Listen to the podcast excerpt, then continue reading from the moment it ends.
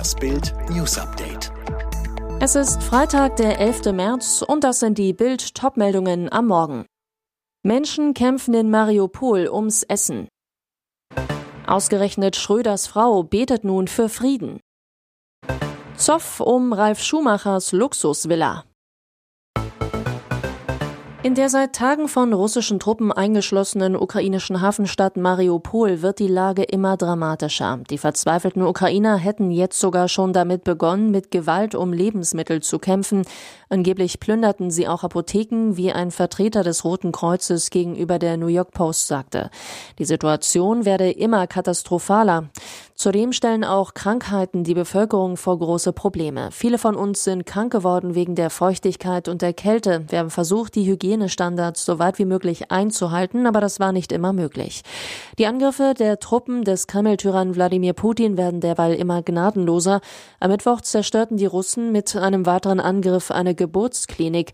Nach Angaben des Vizebürgermeisters Sergei Orlov starben mindestens drei Menschen, darunter ein Mädchen.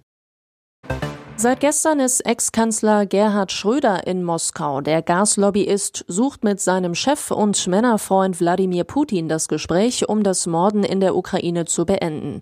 Unklar ist, ob Schröder die Reise auf Bitten der ukrainischen Regierung angetreten hat.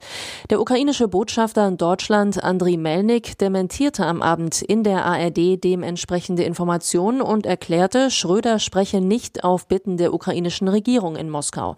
Unklar ist, Schröder hatte die Reise weder mit der SPD-Spitze noch mit der Bundesregierung vorher abgesprochen. Für ihn ist der Moskau-Trip auch ein letzter Versuch, seinen Ruf als hochbezahlter Kreml-Manager und Putin-Marionette abzuschütteln. Schröder-Gattin Soyon Schröder-Kim teilte am Abend auf Instagram ein Foto von sich. Mit gesenktem Blick wie zum Gebet gefalteten Händen steht Schröder-Kim am Fenster, im Hintergrund der angestrahlte Kreml vor dem blauen Nachthimmel. Die Sanktionen des Westens zwingen Russlands Wirtschaft in die Knie. Dabei steht der Anführer der zweitgrößten Volkswirtschaft der Welt an Putins Seite. Chinas Diktator Xi Jinping. Doch kann Xi dem Kreml-Diktator Wladimir Putin wirklich helfen? Und will er das überhaupt? Dr. Nadine Godehardt, China-Expertin bei der Stiftung Wissenschaft und Politik zu Bild. Es gibt immer wieder Berichte, dass Putin durch die Sanktionen in die Arme von Xi getrieben werde. Aber ich glaube nicht, dass China Russland mit offenen Armen empfängt. Bisher scheint Xi noch keine klare Linie im Umgang mit den Sanktionen gefunden zu haben. Dr. Gode weiter, was ich mir vorstellen kann, ist, dass China die Sanktionen weiter öffentlich kritisiert, aber den eigenen Unternehmen freistellt, wie sie damit umgehen. Am Abend war es bei Germany's Next Topmodel wieder soweit. Für das große Umstyling ließ Heidi Klum Scheren und Farbtöpfe auf ihre Mädchen los. Womit allerdings nicht mal die Chefin rechnete. Hinter ihrem Rücken verpasste sich Kandidatin Jasmin quasi im Alleingang den finalen Look und brachte die Modelmama damit so richtig in Rage. Jasmin bat eine Stylistin, der teuren Perücke die Spitzen zu schneiden. Fast 30 Zentimeter ging so flöten. Mit Heidi war jedoch nichts abgesprochen. Beim entscheidenden einen Walk am nächsten Tag gab es dafür die Quittung. Ich finde es extremst respektlos, sagte Heidi Klum. Für Jasmin hatte sie am Ende kein Foto, machte aber klar, das hat jetzt nichts mit ihren Haaren zu tun, obwohl ich das auf Deutsch gesagt ganz schön scheiße finde. Und noch eine musste ihre Koffer packen. Senior-Model Barbara schafft es ebenfalls nicht in die nächste Runde. Stress für Ralf Schumacher in Südafrika. Der Formel-1-Star betreibt hier in Constantia, einem Vorort von Kapstadt, seit 2020 das noble Villa Colonial Hotel.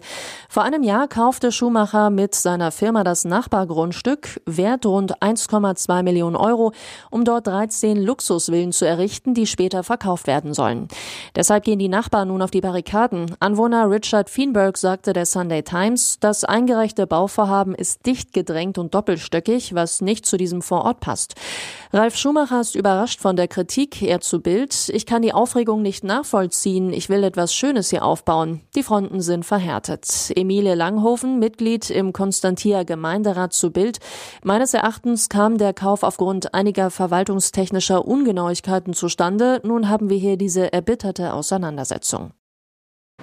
Radetzky hält Rudis Titeltraum am Leben. Bayers Torwart ist bester Mann bei Leverkusens 2 zu 3 Pleite im Achtelfinal-Hinspiel der Europa League in Bergamo.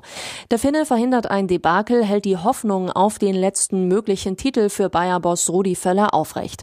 Der hört nämlich am Saisonende auf. Leverkusen-Coach Seoane, ein wilder Ritt. Am Schluss müssen wir froh sein, dass wir bei 3 zu 1 bleiben. Lukas hat noch zwei, drei gute gehalten. Da hatte der Coach glatt den Anschlusstreffer seines Jokers Diaby unterschlagen, der zum 2 zu 3 Endstand traf und die Weiterkommenschancen fürs Rückspiel bewahrte. So, dass Völler in seinem letzten Jahr den Traum vom ersten Titel noch nicht ganz ausgeträumt hat. Alle weiteren News und die neuesten Entwicklungen zu den Top-Themen gibt's jetzt und rund um die Uhr online auf Bild.de.